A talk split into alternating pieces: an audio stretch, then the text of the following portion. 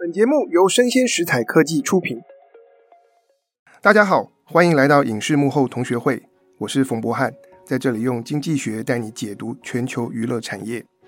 自从我们的节目播出以来啊，就陆续收到一些听众朋友发讯息给我，说大家都很好奇串流平台是怎么运作的。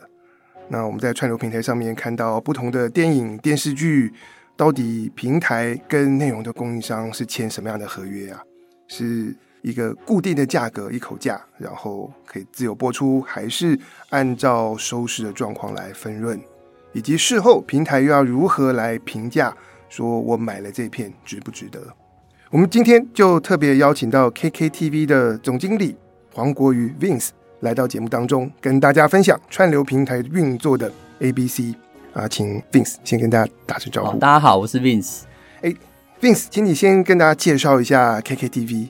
OK，好，KKTV 其实是专注在日剧及日本动漫的一个本土的 OTT 平台。那所以每一季其实我们引进了十几部的当季当红的日剧及蛮多当季最红的动漫节目在平台上面。OK，所以就聚集了很多日剧的爱好者。对，那。这个一般串流平台，我们就以国内的平台来说，大家是怎么样跟呃内容供应商来签合约？怎么取得这些内容？然后用什么样的方式合作？因为内容供应商有不同的家数，那每一家其实提供的内容，每个每季能提供的内容其实不一样，所以我们是以一部剧一部剧来谈。那一部剧就包含了两个费用，第一个费用是叫我们称为是最少版权保证金，那英文称为是 minigarantee，所以你要。进这部片在一定的授权年限之内，就要付一笔预付金。那其次就是要按收视率来做分润。所以假设一部片我们的预付金是一千万，那这两年的期限播放期限，我们从分润去计算。如果它超过一千万，那我们就需要把那多余的钱给内容提供商。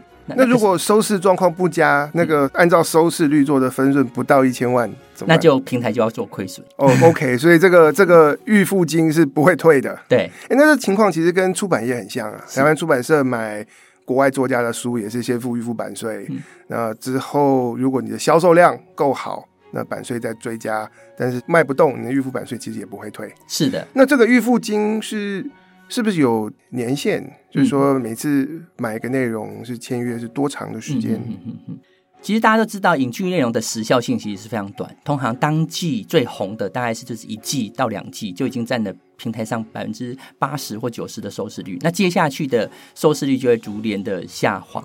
对，所以连线的话，通常我们会看我们所要负担的预付金的多寡来决定。也许签两年，也许签三年。然后把时间拉长，看那个成本摊提能不能可以再赚回来一点点。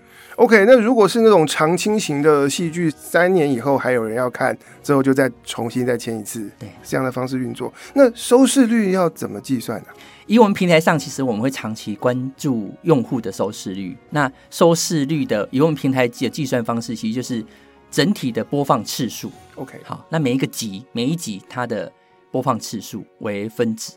那全部平台的播放次数为分母，这是一种收视率的计算版权的方式。另外一种平台会长期观测是，那在有一百万个用户在播放的行为，就每一个人，那这部片到底有多少人去看？所以有两种收视率在长期观察。OK，那一般两种指标都有人使用，两种指标都有人使用。我们平台是两种指标都会长期观察。OK，那如果是看次数，像我有的时候东点一下西点一下，几分钟就跳掉，嗯，但我也为它贡献了一次的收视。是，所以因为平台的计算分润方式的收视率，其实在台湾有几种方式。第一种方式是按照点播的时间，OK，来这样做分时。另外是点播的次数。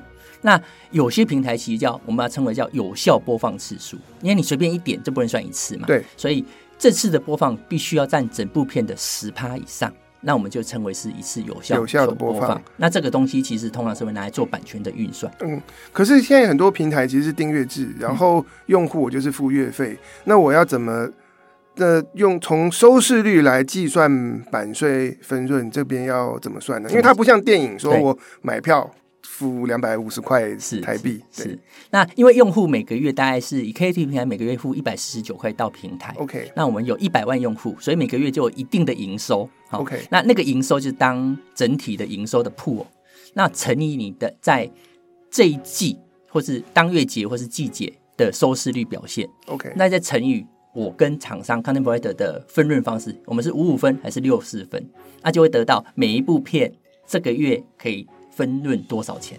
OK，所以等于是平台的营收是一个大水库。对，然后我们来看每一部戏，你的这个点播次数占所有点播次数的比例是，然后等于相当是你的贡献，然后再按照平台跟这个内容供应商来做分润，对，这样的概念。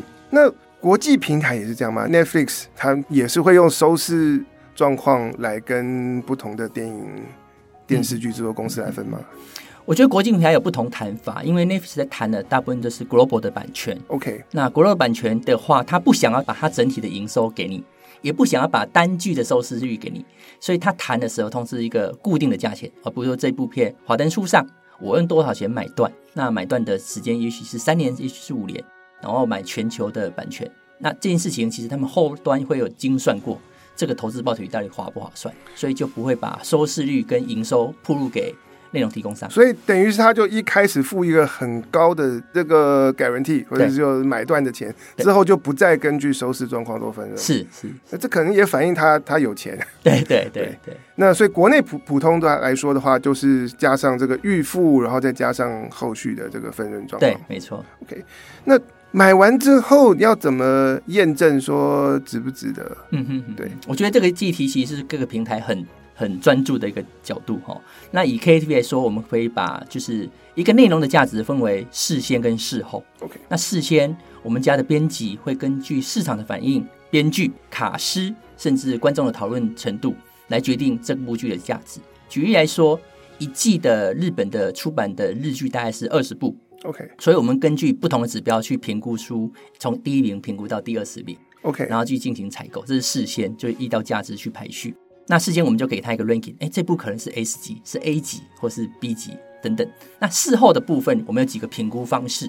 我刚才说，我们会把整体的收视人口当成分母，这部剧的收视人口当成分子，就是要这部剧的收视率有多高。那我们平台有几个监控方式，第一个监控方式是前五名的收视率会占整体的收视率八十趴以上，我觉得这一句。就就应该就很重，就是都是大部分的用户都喜欢看。是好，那另外一个是前十名的收视率要一百二十 percent，就是说，哎、欸，加起来其实有非常多的 user 在前十部都很喜欢看。啊，这样为什么叫一百二十 percent？嗯，是不是超过百分之百？哦，对，因为就刚才是说全平台的用户人数当分母。对，可是因为有些用户会看很很多部片。OK，对，对，所以这个东西加起来其实就会破一百，破一百，对，可是就代表说用户连着度很高，你前十名几乎就已经揽挂所有的用户想看的东西，那这样子用户连着度高，平台其实那个价值才会创到最大。OK，会不会有一些影视戏剧的内容，就是观众会特别为了他们去订平台？会，所以刚才讲了事后评估的几种方式，一个就是收视率来看，另外的我们是订阅制。所以定位制看的是我们这这个新的用户付了钱之后，他七天之内看了哪些剧啊？就是他为了这部剧而导流而来的。OK，所以新用户优先看哪些戏剧？可能这些戏剧就是对对平台的贡献是很大的，因为帮你们带来新的用户。对对对，对。其实我自己订像是 Disney Plus，常常就是订一个月 看一批，然后停。休息一段时间，然后再为了下一部什么影集推出，然后再再回去。是。那走订阅制的话，你们要怎么样来评估这个用户对平台所带来的价值？嗯，对。如果以订阅制来说，其实各个平台在乎的，其实我们把它称为是顾客终身价值，那就是 lifetime value。那顾客终身价值就是说，哎，这个用户在这个平台上一辈子可以贡献多少钱？那我其实这个公式很难算，而且每个时期都不一样。业界通常是把它简化掉，简化掉的意思就是说，每个用户平均在你平台上每个月的贡献营收。那假设我们现在平台定价是一百四十九块，OK，所以一百四十九块。那这当分子，那分母是什么？甚至是流失率，平台的用户流失率。因为这个月有一百个用户，下个月可能变减九九十个，就代表流失率有十 percent。有人走，可也会有人来。有人会来，对。对，可是订阅制的好处是，如果你可以把流失率降到最低，你下次再拉新客的成本就会降低。对，那那我就持续让个平台的订阅人数越，越高，所以我们持续的去在每个月订阅会不动之下，当然是越去优化我们的流失率，越低越好。啊，这样子平台就创造最大的营收，因为每每去争取一个用户，可能要花很多的预算。对。可是如果他愿意停留在平台上，呃，一年、两年、三年，再更久，那我们长期创造价值更多。那以 KKTV 来说，我们会观测几个指标：三个月的 lifetime value 是多少？六个月的 lifetime value 是多少？那长期来说，看这个数据是不是趋向我们想要的？因为什么叫做三个月的？Lifetime value，终身价值不是假设它会一直、嗯、对。刚才有说，呃，终身价值其实我们会看，就是一个是每个月用户在这平台贡献的营收，那个是流失率，所以我们会看三个月的流失率跟六个月流失率。OK，对。哦，所以用三个月、六个月的行为来估算流失率，然后再看他每个月因为缴月费会带来这个营收上面的贡献。对对对。然后我们就假设他每个月贡献、贡献、贡献，但是。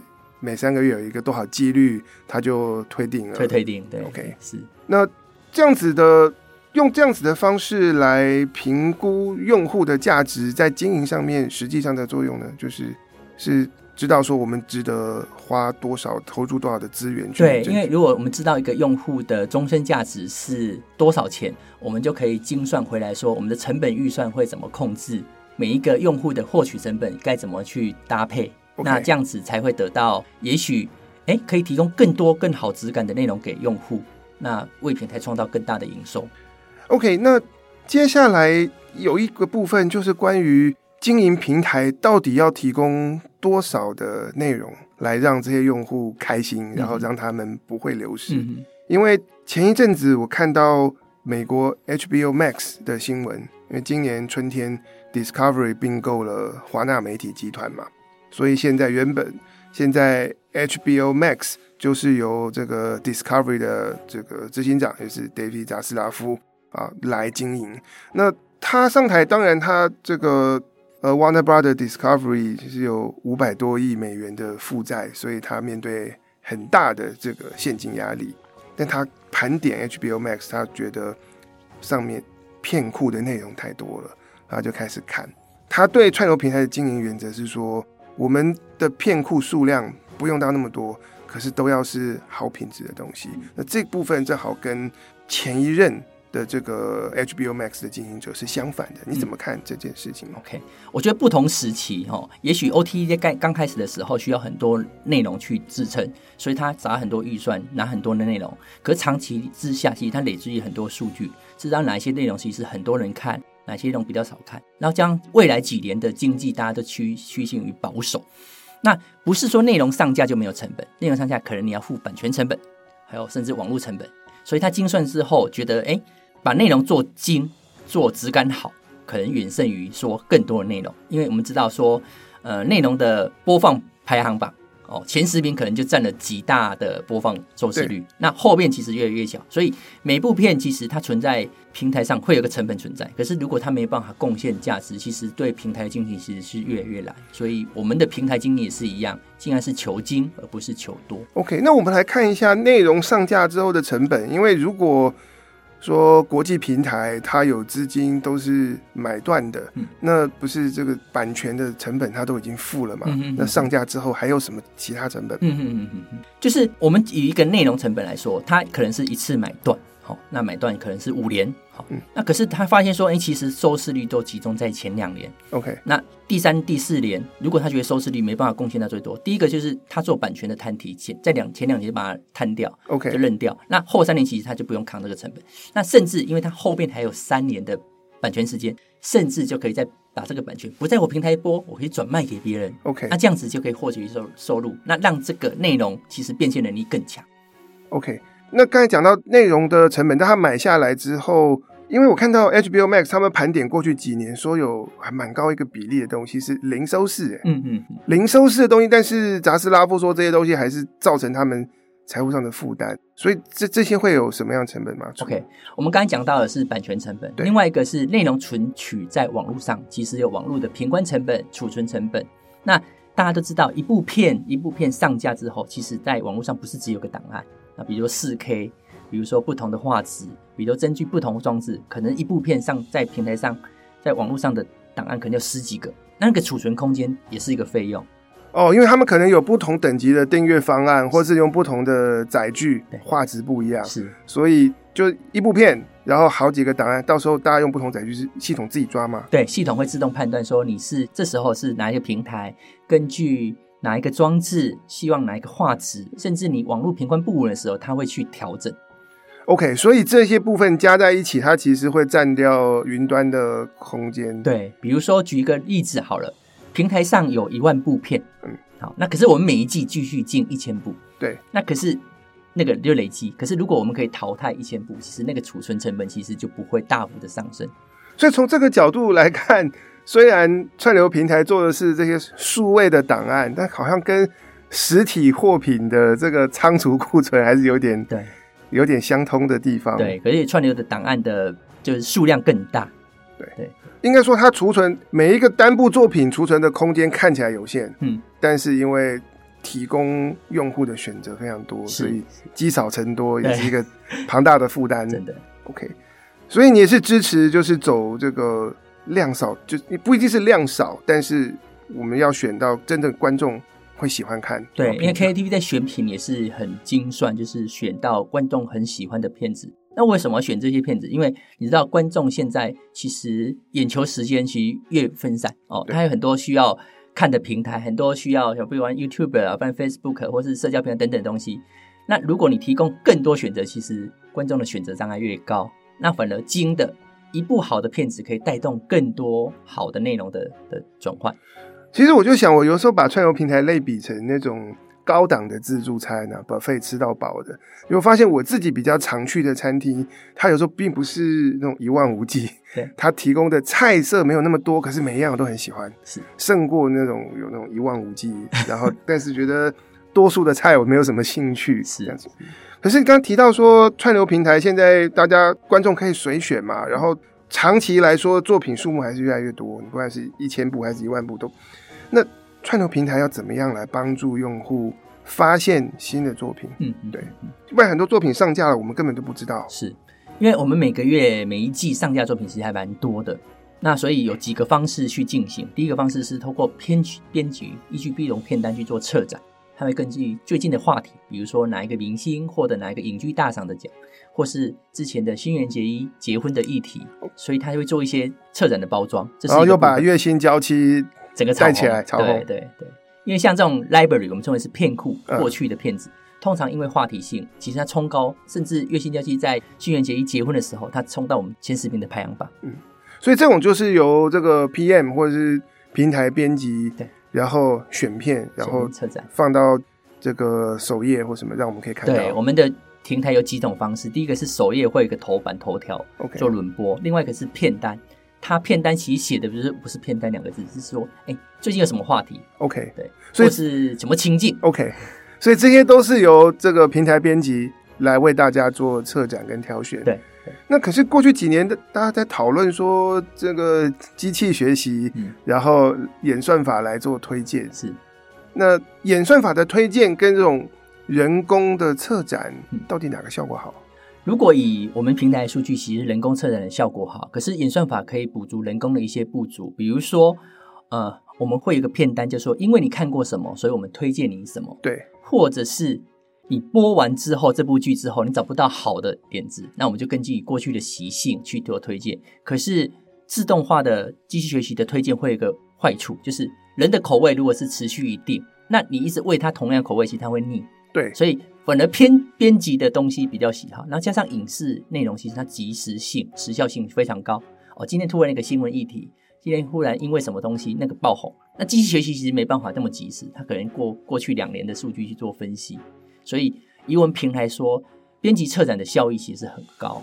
OK，所以机器学习它根据的是过去一段时间观众的收视习惯，是，但是人工的策展可以把整个大环境。平台以外发生的事情，整体的氛围、社会气氛，这些都考量进去，没错。然后来看，那这个现象是只有发生在台湾吗？还是说国际平台或者像美国这么大的市场，也同样你觉得这个人工策展会有它一定的价值？我觉得是看产业不一样。如果是以影视内容的话，还是人工策展的价值高。那一般我们常常在讲说，机器学习也许是书。哦，这种东西其实是书，其实透过机器学推荐，你可以买更多，或是电商的内容、嗯、啊，那个东西其实本来就是我刚需的东西。对。可是像这种消费型的内容，使用者的口味其实每一季都在变。对对，这其实你讲的很符合我自己平常这个收视的这个感觉。因为有时候看完一部恐怖片，就怕推荐我一一大堆更多的恐怖片，我不会想要短时间看那么多，然后我会想要呃变换一下口味，然后跳来跳去看不同的东西。然后我也蛮蛮喜欢那种感觉啊。有时候开车迷路，然后反而去到一个很漂亮的地方，是以前从来没有注意到。那我觉得有些时候的这个人工策展可以带来。这样子的效果，嗯，对，我把它类比一下，就是大家在选衣服好了，OK，那就跟戏剧是一样，选衣服。那如果你一直穿就是类似形态的衣服，那如果卖衣服的一直推荐同样的衣服，久久了你就觉得哎，都一样，都不太想买。可是你像 Lara，它其实会根据每个月每一季的流行趋势去推荐你不同的衣服，而这些东西其实它机器学习里面包含了这些 information。那相对其实用户的喜好程度跟接受程度就会更高。对，不过像 Zara 他们那样快时尚的运作方式，后来好像也遇到一些瓶颈。是是，对，可能功能性的衣服，那机器学习推荐，透过机器学习的推荐所设计出来那些款式，哎，成效不错。但有些时候我们穿衣服要，我不希望穿的跟别人一样，对对，对。然后我希望展现一下自己的个性，或者是这个品牌。它想要带动新的潮流，是那这时候还是得回到人脑，人脑，人脑回到这个设计师，所以设计师的想法其实更重要，对对对，跟我们平台的编辑的想法其实是很重要的。对对对，那那这样子的这个平台编辑，其实这个角色非常关键。是对。那 Vince，你们 KKTV 现在在台湾的发展有些什么样重要的做法或策略？嗯嗯，对，KTV 其实蛮专注，就我刚才所说的，其实我们专注在日本文化，不管是日本的戏剧、动漫，更是综艺。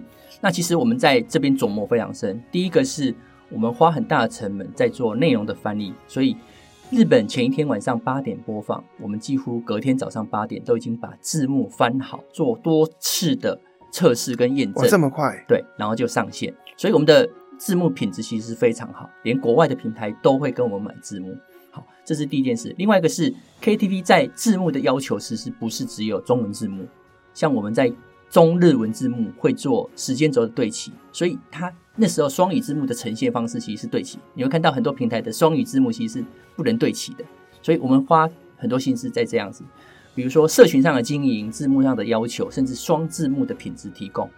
那甚至很多人说，哎，他其实没有补习过日文，只有透过 KAT 平台学习日文，还考到了 N1，我觉得哦，超厉害的。在国内，因为平常大家。比较多在讨论的还是 Netflix 啊、Disney Plus，所以你们跟他们的主要区隔就是在你们特别经营日本的作品这样。如果以本土平台跟国际平台比，那你说内容的不管是质跟量当然是比不上。可是本土的平台其实有个很多的好处，第一个是我们在社群经营上会更紧密的贴着用户当地的口味去运作.再来是我们要求的字幕其实是符合台湾文化的字幕内容。那像国际平台，它用的其实是中国大陆的用语，因为它顾的是全球市场，所以也许国际平台在台湾订阅户很多，可是我们默默耕耘，其实我们从内部的一些数据证明，我们的用户的忠诚度远高于国际平台的忠诚度。哇哦，那就是很多的细节累积起来，因为你们可以针对在台湾市场的观众，然后特别是喜欢日本文化、日剧的这些观众来量身设计，是所有的所有东西。那整体来说，你你对于台湾本土的串流平台的发展有什么样的看法吗？就是大家都可以，我们现在台湾串流平台好像蛮多的，二十几家，二十二十几家，对对对对，都都都可以生存吗？还是大家要怎么样找出路？还是之后会需要会出现一些整病？我觉得从呃过去几年在亚洲的市场，比如韩国的市场，其实它有做一些机械整并。那台湾现在其实是百家争鸣，其实，在二零一六年开始，陆陆续续很多的平台，KTV 也是在二零一六年上线，到现在刚好满六年。那每个一开始的平台的方式，其实搭建的内容都大同小异。好，可是作为一个综合性的 OTT 平台，其实我们很难胜出，就是去赢到赢，不管是内容的质跟量，很难赢过国际大厂。可是反而专注在做某一个。比如说，呃，KKTV 专注在做日剧、做动漫，其实在用户的忠诚度其实很高，用户的喜好程度也很高。那在社群讨论上，他会觉得，哎，唯一首选，如果要看日剧，一定是选 KTV 就不会去选 nevis。那这些东西反而是你平台一个胜出的关键。那社群经营上，其实我们跟粉丝的互动，跟有一些相关的服务，其实一定是做的比国际平台更周全。那长期来说，台湾现在的 OTT 其实都会开始有一个主自己的特色去去做出来。那长期这些特色是不是有一些做一些整合，或是资源运作？那我觉得是有机会的。那而且这样子其实才有办法跟国际平台做抗衡。OK，所以就是走这个利基市场，利基市场，然后需要小而美，然后很细腻。对。那你们会投资这个台湾自己自制的戏剧内容吗？我们也有投资，之前其实有做一个几轮的投资，就是台湾的戏剧内容。那像去年来说，因为疫情比较严重，那所以我们也做了一个叫远距拍摄的内容，在台湾就是创新的做法，就是演员其实，哎，导演跟演员其实没有见面，通过远距的拍摄方式.那呈现出来的方式其实反而更生活化，用户更喜欢，因为这种东西其实他之前是没有看过的。那这种东西其实会造成第一个是话题性，再是因为疫情后疫情时代，很多东西其实会有一些转变。那是不是要做更不多元的尝试？其实我们持续在尝试中做，就是哪一些东西其实是喜欢呃台湾的用户的口味比较喜欢。除此之外，其实我们也把台湾的内容带到日本日本市场，我们跟日本的影视平台做合作，所以我们合资在台湾拍的戏剧其实有。卖到日本，OK，所以原本是引进输入，但是现在或者未来可能会再跨足到输出。对，因为我们平台上累积了非常数据多数据，其实 KT 每个月其实我们收集的数据是上亿笔，所以这些数据的累积其实是我们的很强大的护城的。因为你在内容制作商前端，其实你没有这些数据去佐证，我们有这些数据，有些用户的习性去佐证，反而对你之后要拍摄哪一个戏剧。哪一边的用户喜欢什么东西，其实给更精准的描述。OK，所以在串流平台这个领域啊，环境变化非常的快，时时刻刻都会有新的挑战。那我们也很期待 KKTV 接下来的发展。如果你喜欢看日剧啊，也可以去 KKTV 看一看。我们今天很高兴，呃，很谢谢啊 KKTV 的总经理黄国瑜 Vince 来到节目当中，跟大家分享串流平台经营的幕后。